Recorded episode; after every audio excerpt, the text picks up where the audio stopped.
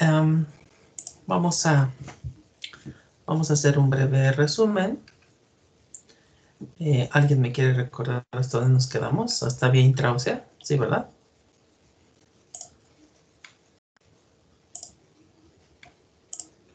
¿Sí? ¿Sí nos quedamos ahí?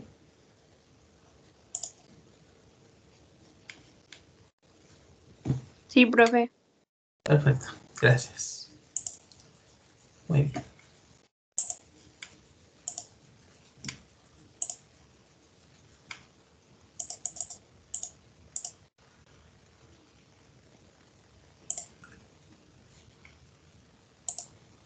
Bueno. Entonces decíamos, eh, haciendo un breve recorrido hasta las compresiones, bueno, pues nuestro algoritmo actualmente va a ser CAF de nuestras compresiones. Bueno, pues ya lo estudiamos demasiado eh, teórico. Mañana quizá hagamos un poquito de práctica. Este, lo que les voy a pedir es simple y sencillamente este, um, em, un muñeco, tengan un muñeco, un muñeco grande, un oso, eh, el chiste es de que ustedes lo puedan colocar en una mesa y le podamos dar el RCP y de preferencia que el muñeco, bueno, pues sea consistente, que tenga un poco de carnita, ¿sí? Eh, un poco de, peluche para que pues obviamente nosotros podamos comprimirlo, ¿sale? Para el día de mañana. Bueno.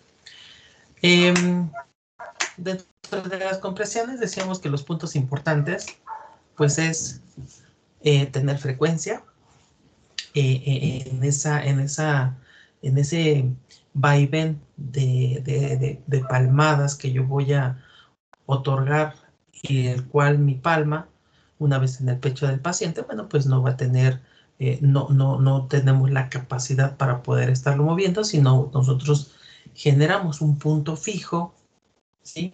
viendo de manera imaginaria la cavidad mediastinal donde se encuentra nuestra silueta cardíaca.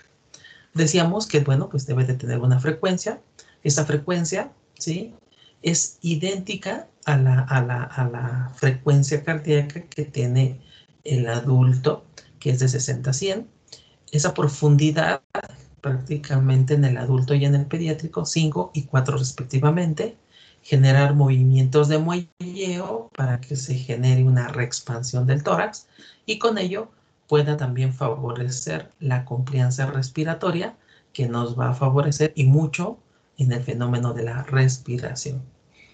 Eh, la, RCP de alta calidad y eficiencia no debe de tener interrupciones, debe ser ininterrumpida, eh, siempre fijando y culminando los ciclos es totalmente inválido que la persona que está brindando la RCP eh, diga ya me cansé a medio a medio eh, a media compresión y pues nosotros tenemos que estar muy conscientes de ellos. Es 30 o nada. 2 o nada.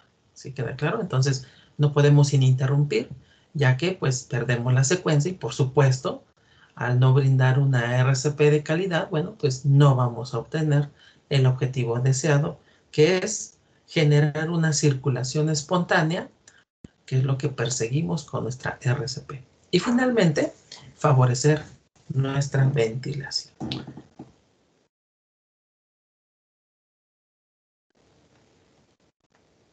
Nuestra vía aérea, como ya lo comentamos, bueno, pues nuestra vía aérea con sus tres ejes caudales, ¿sí? con sus tres ejes simétricos, van a permitir desde la parte craneal, la facial, eh, el cuello, que es la faringe, y por supuesto que es el emitórax superior, que es la laringe o la tráquea, bueno, pues van a permitir, por supuesto, una ventilación de manera efectiva, en donde nosotros podamos observar cómo se elevan los campos pulmonares y cómo es que el individuo gracias a estas maniobras de rescate, bueno, pues definitivamente se está generando un fenómeno de la respiración.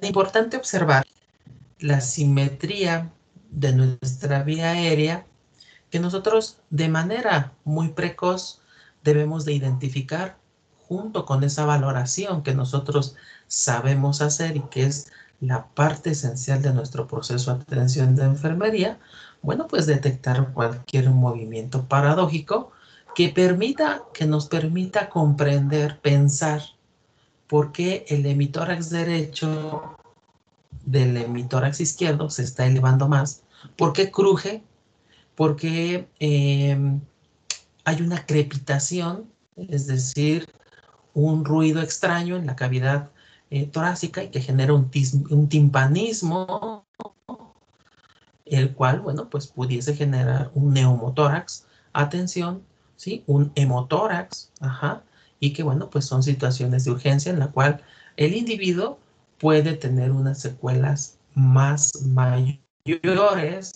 que una RCP.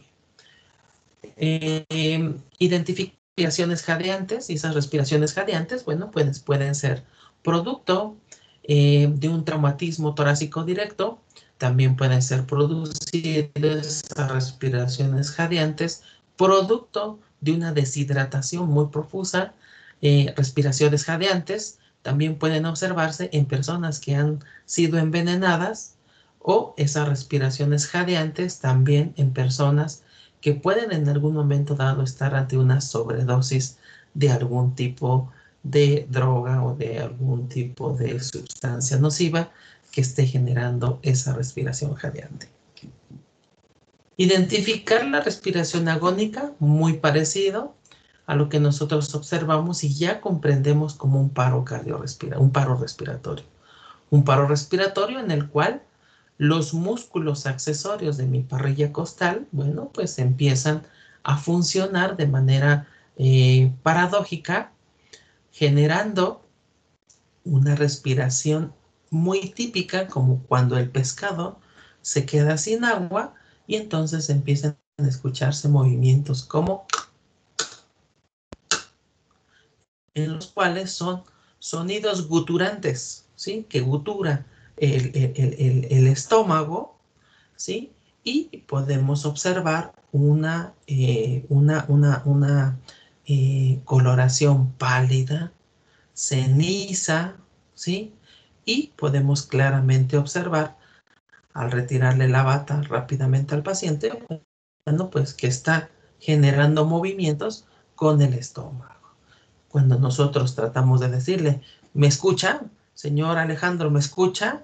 Y él no responde y lo observamos totalmente frío, eh, quizá diaforético, ¿sí? Porque no, no, no siempre se puede comportar así, con las pupilas dilatadas, ¿sí? aún con un pulso muy débil, y es cuando nosotros podemos observar que estamos ante una parada respiratoria. Por supuesto, de las mnemotecnias que nosotros hemos visto, se ha eliminado una mnemotecnia que en su momento fue muy útil, pero que realmente nos, perdi, nos genera una pérdida de tiempo de cerca de más de 5 a 10 segundos. Entonces se elimina ver, oír y sentir, porque a veces ni veíamos, ni oíamos, ni sentíamos. Entonces se eliminó totalmente. También decíamos con un breve, una breve, em, eh, una breve, pues, ¿qué les puedo decir? Un breve ejercicio, pues nosotros colocamos, observamos, tocamos nuestro cricoides y eh, en, una técnica de CELI, que la cual se ha eliminado, Simple y sencillamente ahora hacemos un leve masaje, más no comprimimos. Bueno, pues observamos y sentimos que es una sensación muy dolorosa y que aparte de dolorosa podemos nosotros desencadenar un reflejo vagal y ese reflejo vagal, bueno, pues eh, considerar eh, situaciones más yatrogénicas, ¿sí? En las cuales, bueno, pues el individuo pues se nos pueda chocar. Algunos datos, chicos, si gustan anotarlo, algunos datos de un reflejo vagal que se ocasiona en un, en un, en un infante, en un adolescente, en un, en un adulto, en un adulto mayor, son los siguientes. Uno, eh, observamos una alteración del, del nervio vago cuando el paciente súbitamente empieza a eh, descender su frecuencia cardíaca, llegando a la bradicardia extrema. ¿sí? Una bradicardia extrema nosotros la consideramos entre 30 a 40 latidos por minuto. Esa es una. Dos, el paciente empieza a descender súbitamente su presión arterial. Tres, el paciente empieza a marearse como si estuviese perdiendo el conocimiento. Cuatro, el paciente empieza eh, a sentirse eh, desesperado, eh, a tener mucha, este, mucha sudoración y su cuerpo se empieza a poner totalmente frío. posiblemente, chicos, más de, más de una persona quizá de manera accidental ha experimentado una reacción vagal. las damas con todo el respeto lo comento, eh, las damas en periodo em, premenstrual o menstrual, eh, algunas personas pueden tener de eh, reflejo vagal producto de, esa, de ese dolor tan intenso, muy parecido a un entuerto. Eh, el entuerto es una palabra científica, por supuesto que está en el diccionario en salud, pero que bueno, pues lo más eh, científico o apegado a ello es el dolor tipo cólico, ¿sí? Tan intenso, ¿sí? Que puede en algún momento dado generar una descarga vagal y sentirse de esta manera.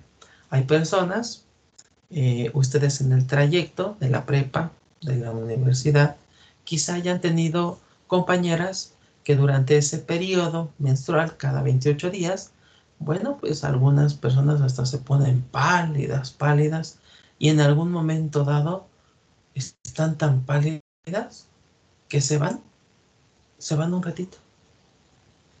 Y les dices, hola, y no te escuchan, están perdidas, precisamente por ese dolor tan intenso que puede obviamente ocasionar una descarga vagal, ¿sí? Y que se caracteriza por frialdad en las manos, sudoración, eh, un status quo en el estado de la conciencia, una hipotensión, palidez muy profusa, ¿sí? Eh, parecido a, una, a un semblante a rigus mortis, ¿sí?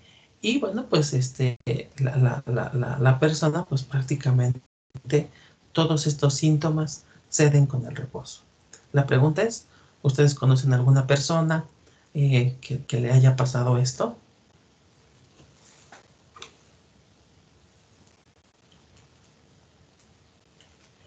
No, profe. Se ha de sentir horrible, ¿no, Pame? Sí, profe. Digo, yo no sé, a lo mejor no sé mis compañeras, pero cuando estás como en el periodo, o sea, sí te sientes como un poco eh, decaído y tal vez este, pues sin ganas de hacer nada, pero yo lo relacionaba como al, a la pérdida continua de sangre, no a la estimulación del, nervio vagal. Claro, sí, Pam, sí, sí, sí, va muy de la mano, Pam, em, muy, muy de la mano. Eh, definitivamente, gracias Gracias por la, por la confianza, por supuesto. Estamos en, mucha confianza. Este sí, sí, Pam. Em, se deben a muchas cosas. Fíjate que eh, la pérdida aparte del endometrio, eh, la experimentación del dolor para muchas personas que, que sufren ese, ese, periodo, como tú bien lo dijiste, que lo experimentan con un dolor muy intenso, que a veces es hasta incapacitante y que bueno, pues definitivamente tienen que estar en reposo en casa porque pues no, no, no, o sea, no es que le hagamos al cuento, sino que simple y sencillamente, pues no, o sea, no, no. Eh, es, eh, bueno, el dolor se ha demostrado, Pam, que este, el nervio vago en la mujer, así como puede tener un umbral muy alto, puede tener un umbral muy bajo.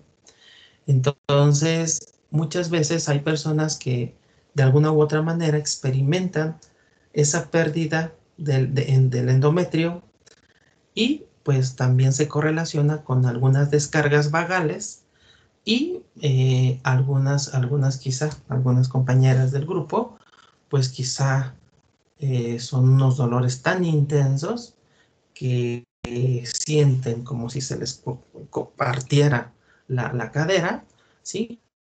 Parecido al dolor de, parto, este, que dicen los expertos, ¿no? Las expertas, más bien las mamás, eh, en, una entrevista en algún momento dado, en una investigación, eh, pues decían ellas, ¿no? Es que yo siento como si me clavaran un cincel, un cincel es utilizado, es un insumo utilizado en la albañilería, chicos, que es como una punta y que permite prácticamente desgajar, ¿sí?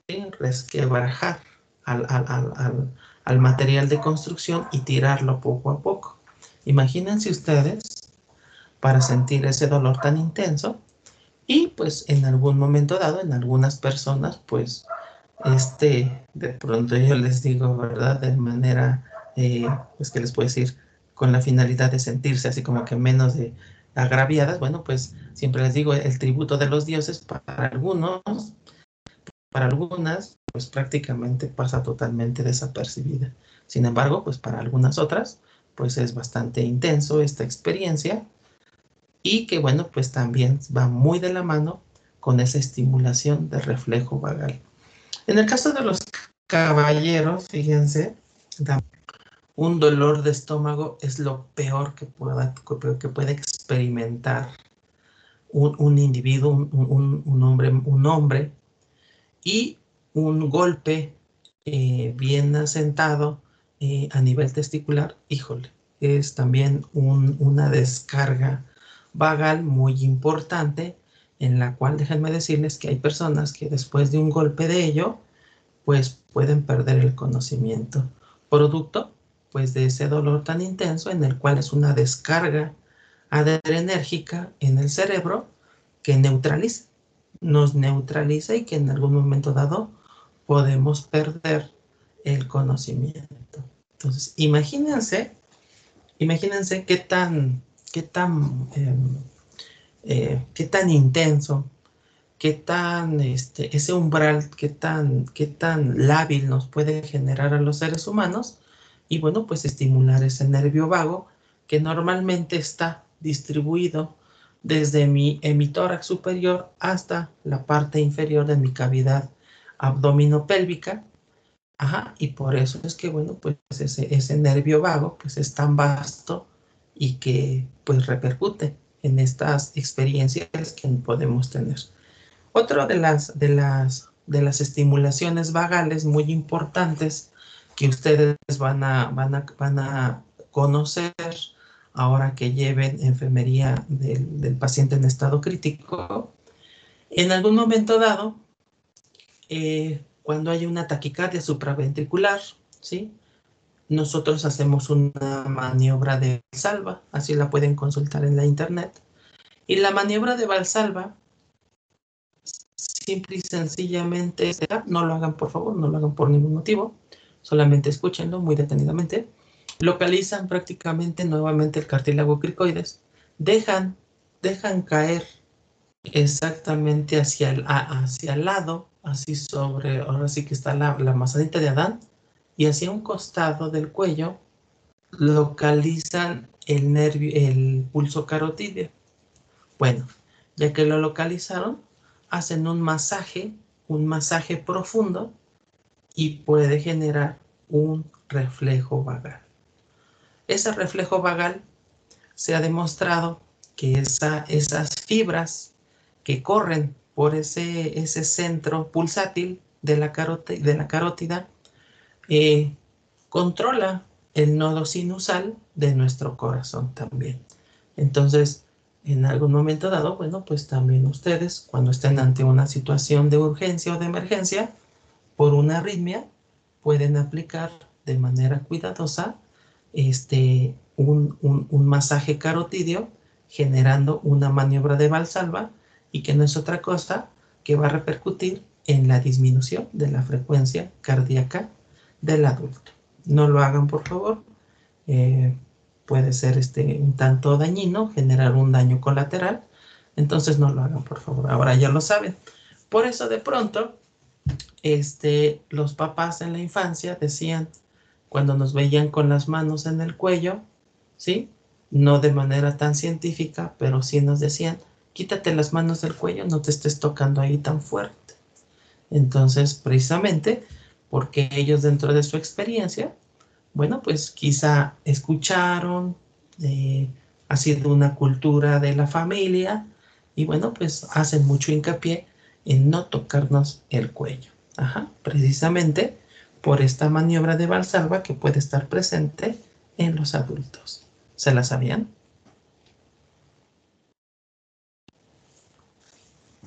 No, profe.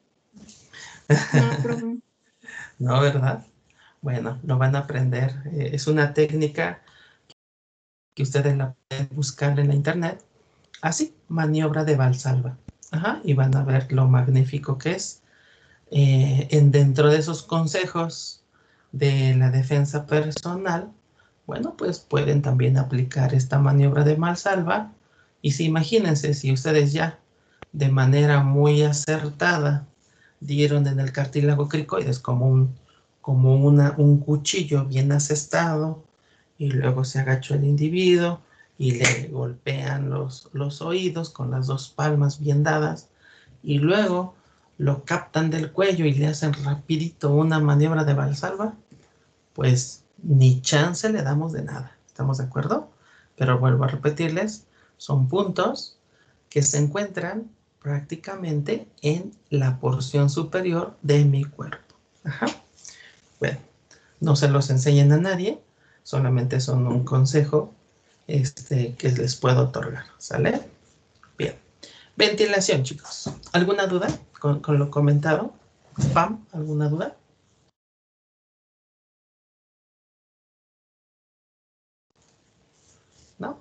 ¿Todo bien? Bueno, continuamos. La ventilación. Una vez alineados los tres ejes anatómicos que van a generar una alineación en nuestra vía aérea, bueno, pues nosotros aseguramos esa ventilación. Esa ventilación se puede asegurar eh, con, una, con, un, con un reservorio externo llamado AMBU, ¿sí? Eh, comercialmente o científicamente bolsa, válvula, eh, balón, mascarilla. Y generar ¿sí? una ventilación 30 por 2 segundos. Cuando nosotros ya tenemos un manejo de la vía pues ya entonces nuestro escenario se convierte en su totalidad en un RCP avanzado. Y cuando ya tenemos un RCP avanzado, bueno, es porque ya eh, un grupo de personas acudieron al llamado, a, esa, a ese llamado de auxilio, y entonces ya no solamente hay un reanimador, sino ya pueden prácticamente tener el siguiente escenario. De esa ayuda ya tenemos a alguien que puede posicionarse en la vía aérea. Podemos observar a alguien que se encuentre en el brazo derecho alguien que se encuentre en el brazo izquierdo y alguien que se encuentre ya en el carro rojo manejando los fármacos, manejando también los dispositivos avanzados como son una vía avanzada venosa segura, una vía avanzada en la vía aérea, una monitorización a través de nuestro desfibrilador, eh, un análisis del ritmo que también podemos utilizar una descarga eléctrica eh, calibrada en joules y por supuesto el uso de fármacos que me permitan facilitar ese proceso de la reanimación cardiopulmonar. En ese momento, cuando ese, ese equipo, ese team ya se encuentra listo para aplicar sus conocimientos del RCP, entonces podemos decir que estamos ante un escenario de una RCP avanzada. Y ya de BLS ahora se convierte en ACLS. ¿Por qué? Porque cada uno de los integrantes conocen perfectamente el algoritmo.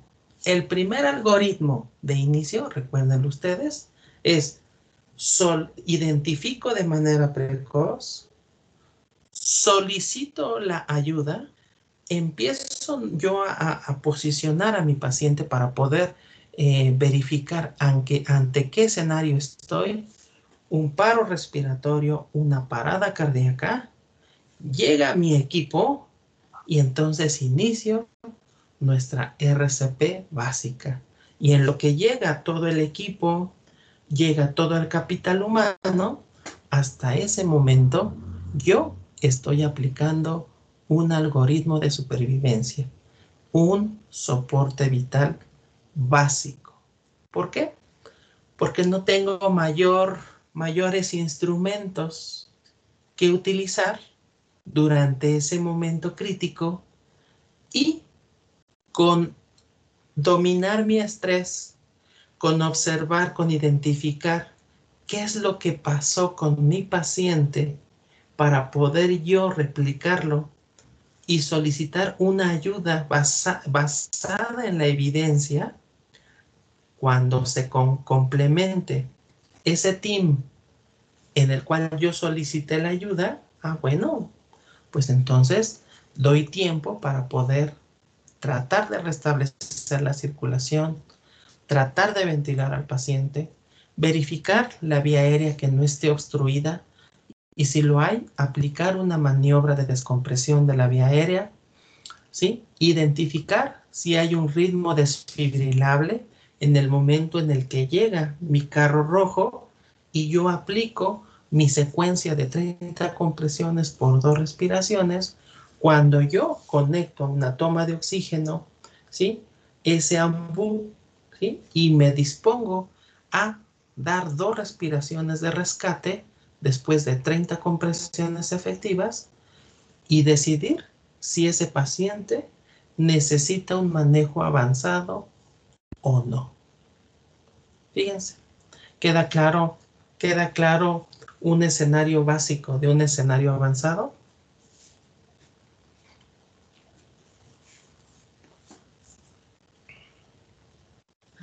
Sí, profe. Ya quedó, ¿verdad? Ya queda más así en su mente ya queda mucho más, más atenta, ¿no? Ya, ya, ya, ya, ya es fácil de poder decir, ah, ya sé por qué el profe Jasso me dijo que es un RCP básico y ya sé por qué se convierte en un RCP avanzado. Alguien de los presentes que tenga alguna duda eh, con respecto a estos dos escenarios.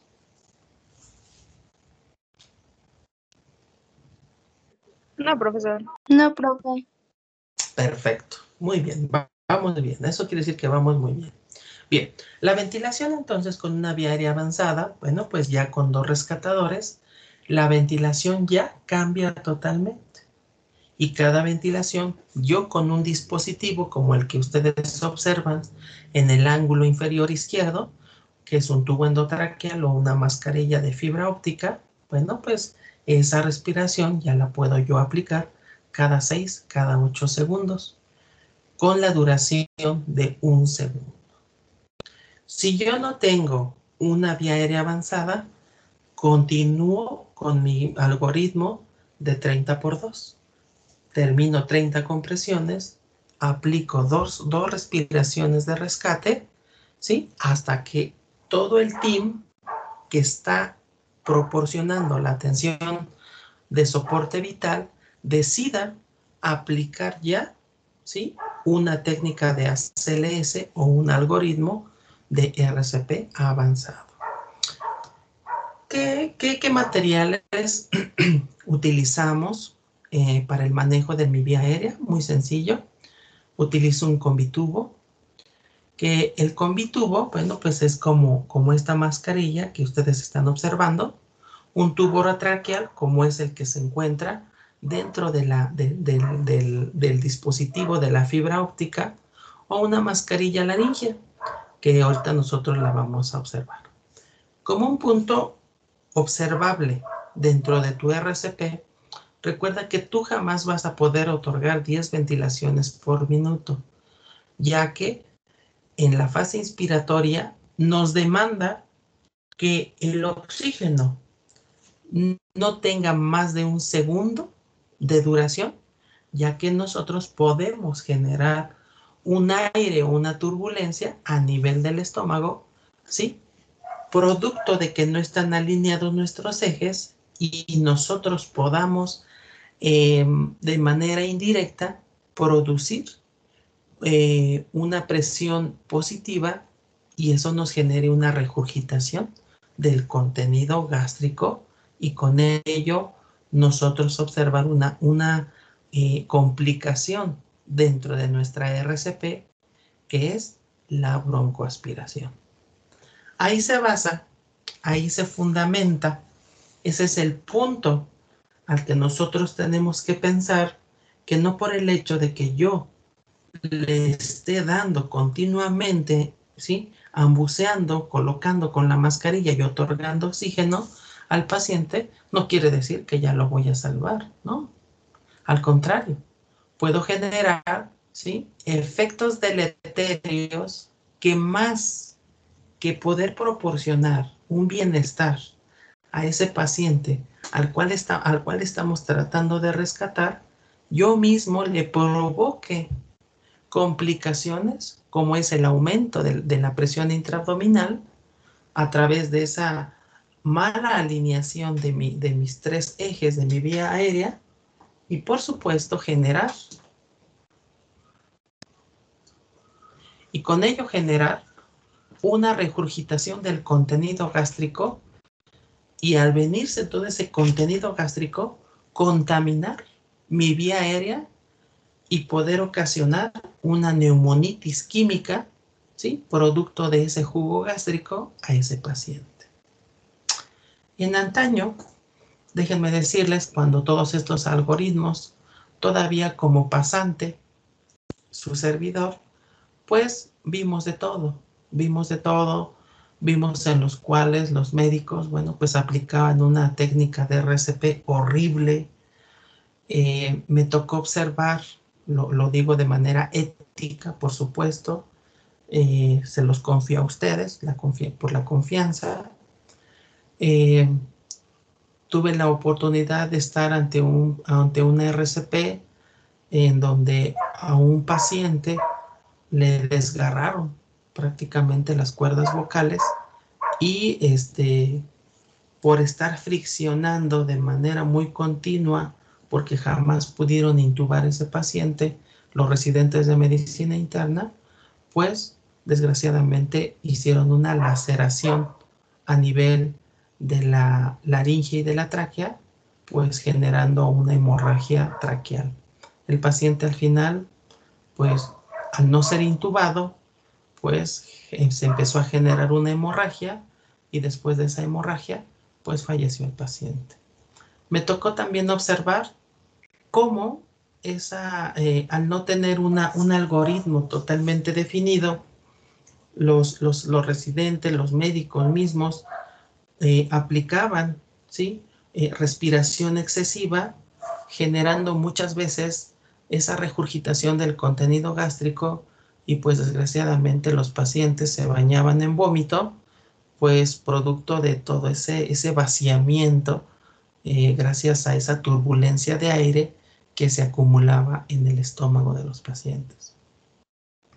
Me tocó también observar eh, cómo existían esas crepitaciones, esa ruptura de, las costillas en los pacientes, cómo crujen este, de las costillas generando neumotórax atención, este, hemotórax, y bueno, pues los pacientes también este, pues morían producto de que no tenían también bien identificados todos esos, esa semiología de urgencia, que son, les, vuelvo a repetir, eventos adversos que pueden ocasionarse eh, ante una mala técnica de RCP o ante una mala eh, aplicación de los principios de la RCP. Les aseguro que con estas clases bueno, pues ustedes ya de manera más, menos confusa, pueden otorgar ya una RCP básica, pueden otorgar una RCP ordenada, pueden otorgar una RCP de alta calidad y de eficiencia sin generar tantas iatrogenias, tantas, tantos eventos adversos en la atención de nuestros pacientes. Todo eso me, tocó observar eh, durante esos años. Eh, yo soy, soy una generación que inicié mi servicio social en el año 2000. Y bueno, pues imagínense ustedes, ¿no? La RCP en México pues estaba bastante en pañales.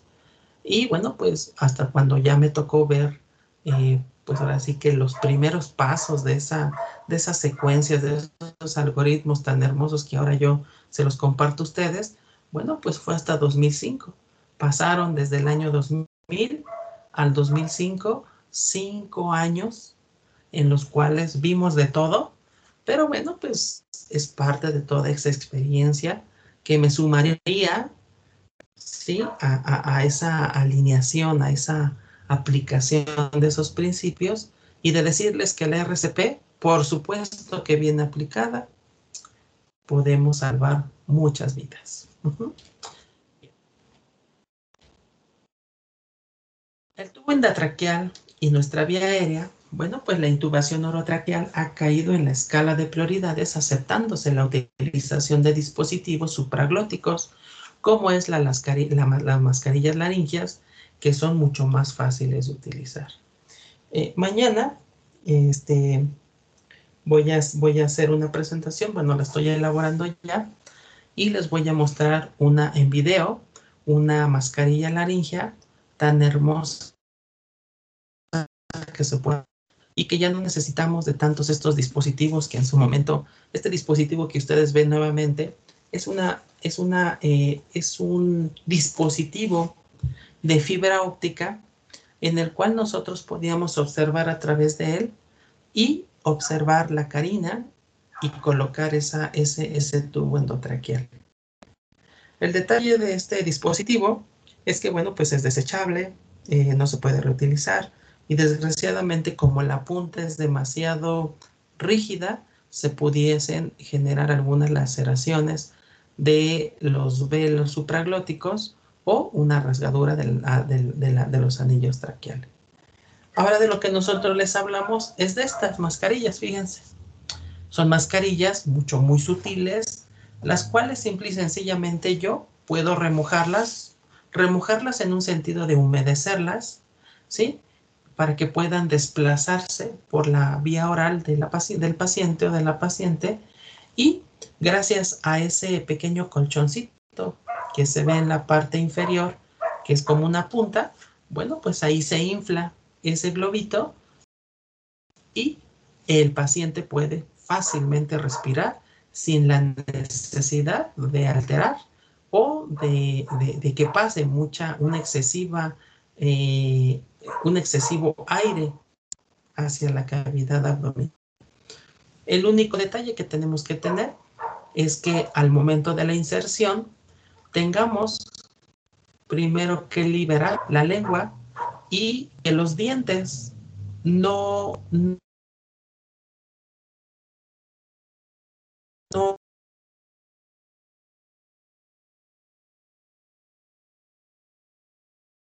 a endurecer los dientes que se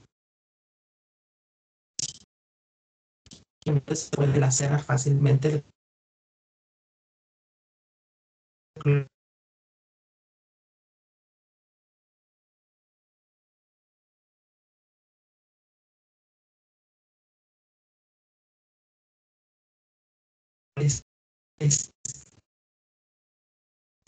Eh, pues puede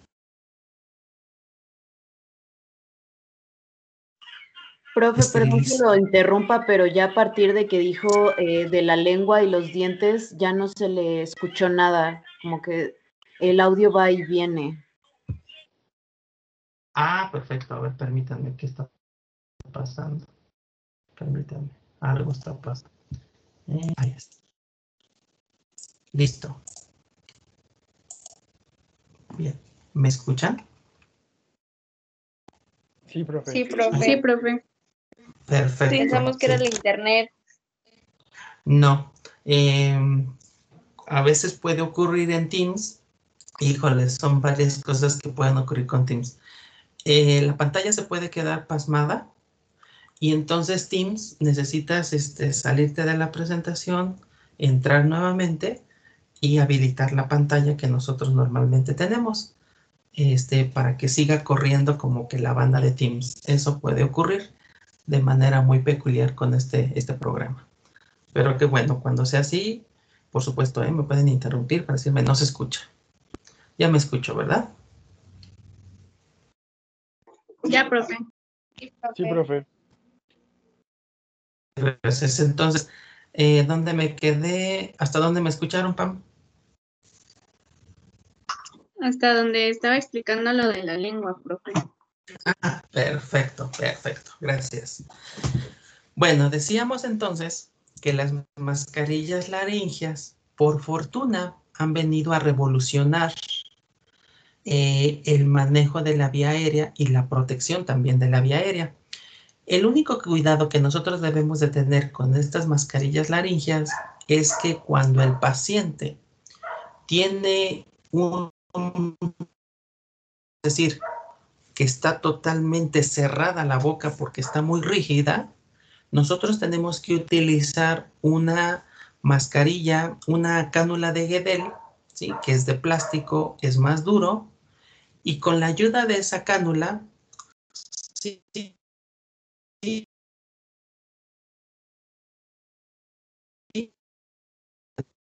que los dientes con el sí no Pero ya se volvió a trabar.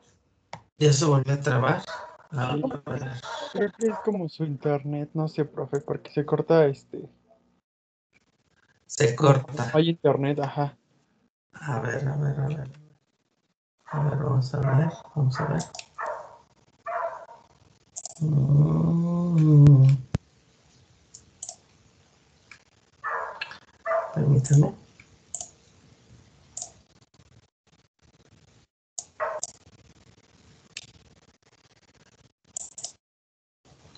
¿Ahí me escuchan?